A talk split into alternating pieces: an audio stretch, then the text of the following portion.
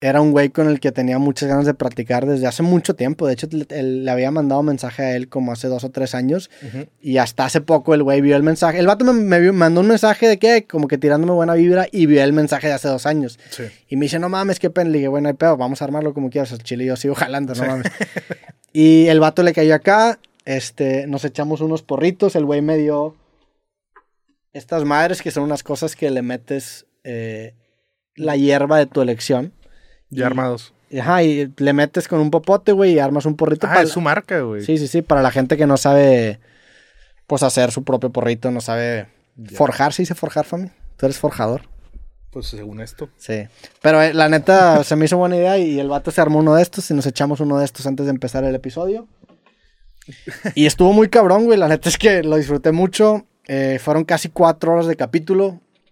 Platicamos de sus inicios, el güey es de Tampico, platicamos de su etapa en Televisa, platicamos de su etapa ahora con el programa que arrancó con La Mole, platicamos sobre lo que está haciendo con Poncho en Iris y el podcast que tiene, y pues en general sobre él, güey, es un vato que a mí se me hace una persona muy creativa, creo que va muy bien con el nombre de, este, de este podcast. El vato también tiene un chingo de negocios distintos, tiene la casa de Oscar Burgos, que es este club de comedia aquí en Monterrey y hasta en Guadalajara y no sé en dónde más.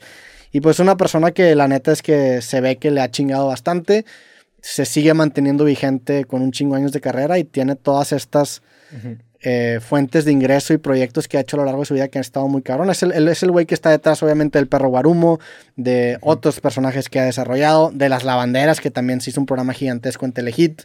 Este, ha hecho, la neta, muchísimas cosas, güey. Se me hace, se me hizo una persona muy cabrón para platicar y lo veo siendo un invitado recurrente para el podcast. De hecho, Antier que llegué a Ciudad, digo, aquí a Monterrey me lo topé en el aeropuerto, justamente. ¿Ah, sí? Sí, sí, ¿Y qué dije? Me lo topé de salida y le mandó un mensaje que, güey, te vi de salida, nada más no te alcancé a saludar. Y ya, estuvimos platicando un rato, el vato había ido a Ciudad de México a grabar unas cosas. ¿Y te imaginabas la, la plática así, tan amena? Sí, sí me imaginaba. O sea, se ve que el güey es un, buen, es un muy buen conversador y sí me imaginaba que iba a ser algo así. No sabía que nos íbamos a echar un porrito antes de empezar. Eso, la neta, es que lo hizo incluso mejor, güey. Este, Improvisado. Y incluso el, el, el, vato, pues la neta es que fuma bastante, güey. Y el güey come, come gomitas. Y el vato traía sus propias gomitas que él compra en el gabacho, como dice él. Ok. O sea, el güey, antes, antes de empezar, me dijo, oye, jalas una gomita. Y yo le dije, mejor un porrito, siento que la comida me puede llevar la verga. Entonces termina el podcast, la neta es que en el podcast sí me, sí me pegó el porrito, pero bastante chido, o sea, me pegó conversacionalmente hablando. Y terminando el podcast me dice, no, pues están chidos, aquí te dejo una gomita, güey. Y me dejó una gomita de esas que, que, él, que él se come ocasionalmente. Ah, ya me en su día a día. y pasa el tiempo y yo ya me iba a ir de viaje a, a Tomorrowland y todo eso. Entonces yo dije, no mames, la gomita se va a echar a perder, me la tengo que comer pronto. Sí. Entonces pasan como dos, pasa un día, creo que fue el siguiente Sí. día. Pasa un día y pues se arma un plan con mis amigos de ir a un bar. Entonces pasa por mí un amigo y le dije, güey, pues, ¿qué tal si nos echamos esta media gomita? O sea, va a pegar bien tranqui, es la mitad. O sea, este vato me dijo que me comiera uno, vamos a echarnos la mitad. Va a pegar bien tranqui, vamos a un restaurante, a un bar, güey. Llega mi amigo, nos comemos mitad y mitad. Y estando en este bar, me dio una de las Sí. veces que más me ha pegado un edible en mi vida, con media gomita. Este vato no sé cuánto se come al día, creo que me dijo dos, lo cual para mí es una locura. A mí, y le dije, güey, te me mamaste, o sea, me dejaste una gomita. Si yo me hubiera comido todo ese pedo, hubiera valido madre. Si Sí. con la mitad ya estaba valiendo madre. Y mi compa también, mi compa mucho peor, güey. Imagínate con una completa, güey. Y tú estabas ahí, tú le Yo- caíste Yo, justamente. yo llegué tarde a, ese- a esa reunión Sí. y los vi a los dos y dije, Güey, llegamos al bar, estaba, estaba con unos amigos, pero aparte había raza que yo no sabía que iba a ir, güey. O sea, Sí, la neta estaba en un muy mal estado para estar con gente con la que no Sí. frecuento tanto. Digo, a muchos sí los conocía, pero también había raza que pues, la chile. Sí. No, Pre- la- preferías más Ajá. el petit comité. Claro, güey. Y más yo que sí me, sí me genera pues, un poco de ansiedad, ese tipo de pedo. Ujú. Este, entonces estaba, yo me acuerdo que estaba sentado y era de esas veces que, que puta, güey, que nadie me hable, güey, que, o sea, yo nada más quiero estar en mi propio pedo. Veía a mi compa que estaba en el mismo pedo y como que sentíamos que, güey, los dos estábamos atravesando por lo mismo. Sí. Y, y todo lo detonó la comida, güey. Porque la comida, me imagino que empieza a hacer digestiones en- en- cuando se empieza. No sé, güey. Pero yo me acuerdo que le di la primera mordida a la hamburguesa y dije, a la verga, este pedo va a estar fuerte, güey. Y estuve ahí sentado. Fue como una hora, dos horas, no sé cuánto estuve, pero sentí que pasó un chingo de tiempo. Acabé saludando gente que al chile la gente que saludé una disculpa, güey. Ojalá que no haya. Siento que yo no me veía tan mal. O sea, la neta también es como que este día que tú tienes de que no, me va de la verga, pero no te ves tan mal. De- tú, lo, tú, lo, tú me dirás mejor, güey. Comparando a los dos, el, El otro la, otra persona se veía más Se afectada. veía un chingo más afectada que yo. pero con la risilla. Sí. Con los ojos así chiquititos. Sí, no, pero fue, Pero, pues, fue un sí. gusto verlos. Al chile, la siguiente vez que Oscar Burgos me ofrezca algo, voy a partirlo en cuatro y me voy a comer un cuarto en lugar de una mitad, güey. Porque si me hubiera comido la dosis completa, no mames. Sí, man. Pero- qué, qué pero bueno, que no te lo diste en el podcast. Sí, no, en el podcast hubiera sido inservible. O sea, el chile no hubiera podido platicar. Creo que Oscar Burgos puede llevar el, el podcast solo, sin, Sí, sin problema. Y, y es un gran conversador, tiene muy buenas historias, güey. Este, es un vato que te puede hablar de comedia, de negocios, te puede hablar de experiencias de vida. Tiene muchísimas experiencias y es una persona que con la que me encantaría echarme una, una parte 2, güey. No sé si lo dijo contigo o fue en otra entrevista, pero precisamente habló de una gomita que se echó antes del programa de Franco Escamilla. Ya, pues a lo mejor era una de esas, güey. Yo creo que a la sí. verga. Porque hasta A él dice que qué pena que andaba todo fundido y Pues todo. sí, a lo pero- mejor una de esas. Pero le salió bien. en Si yo me hubiera echado una de esas, o sea, una, una gomita completa, no mames, güey. No, se mamó. Sí. Sí. y le mandó un mensaje que, güey, te, o sea, te mamaste, está cagado el manejar, jaja. Ya sabía, ya sabía. Sí, sí, ya sabía. Oye, ¿y a la casa de Oscar Burgos has ido? No, fíjate que nunca he ido, güey. No. ¿Tú sí has ido? Yo ahí conocí a Franco Escamilla.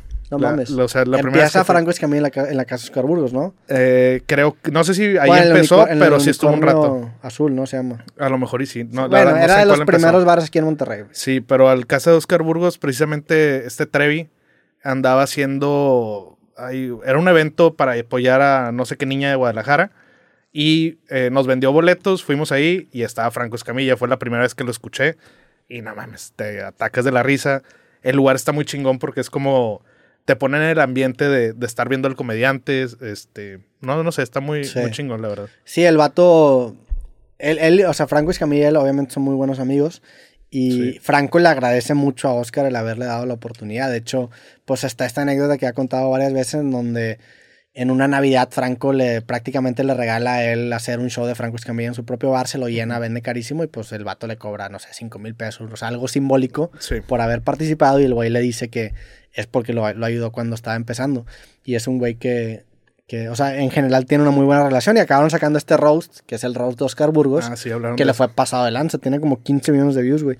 Fíjate que no me lo he aventado completo, güey, me lo quiero aventar, se me he olvidado. O sea, Está, cuando- está chistoso. güey. Sí, me, me lo iba, o sea, cuando, cuando iba a venir al podcast, en lugar de aventármelo, me puse a ver mejor entrevistas de él para conocer un poco más su carrera y vi un poquito del roast, pero sí me gustaría aventármelo todo. De Está- hecho, está muy cuando fue el roast, este, no recuerdo si vino aquí Asesino o vino aquí El Cojo Feliz. Uno de los dos vino justamente antes de grabar ese, ese programa, porque los Sí, dos están ahí. Y, y los grabamos casi al mismo tiempo, pero no recuerdo quién estaba a punto de ir. Creo que el, el Cojo Feliz. Sí. Que se lo organizó todo este Franco Escamilla. Sí. Todo el equipo de, de ellos. Y le fue cabrón, güey, o sea, no mames. Sí. Sí, sí, sí. Pero pues qué bueno que ya conociste a un gran personaje de la cultura regia. Sí, aparte gran tipo, o sea, me cayó Sí. muy, muy chido el güey. Súper humilde, súper... No sé, se me hizo una- un muy buen tipo. ¿Crees que la mala fama que tenga por ser multimedios, por ser todo eso, se merece o, o si es algo bien diferente? Pues no sé si tenga mala fama, güey. Quizá Multimedios tiene una mala fama, el En canal general. Multimedios, pero creo yo que sí ha habido personas, y, y me incluyo, o sea, la neta es que mi percepción de Multimedios ha cambiado Ujú. con los años conociendo ya a la gente que está detrás. Yo era una persona que honestamente le cagaba a Multimedios en- y lo que representaba, o sea, ese, ese tipo de entretenimiento en, en Monterrey y ser característico acá. Incluso en mis primeros videos, antes de hacer el podcast, era muy crítico de la tele mexicana y especialmente de, pues, de lo que se generaba en, en tele nacional y en multimedios.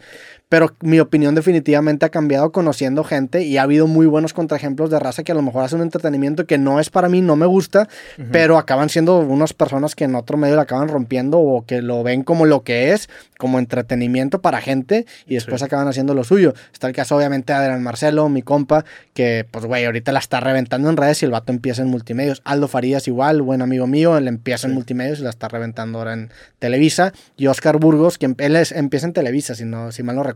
Y ahora está en multimedios con la mole, pero él es Televisa Monterrey, que es lo mismo, es el mismo formato de programa. Sí. Pero no da- creo, o sea, yo creo, o sea, yo creo que, pues no sé, quiz- quizá la tele mexicana eh, y la tele local tuvo un, un hate por parte de nuestra generación porque nosotros éramos como que lo que venía en internet, en YouTube, pero te acabas dando cuenta que, güey, no te pares el, o sea, somos iguales, o somos personas, la neta. Claro.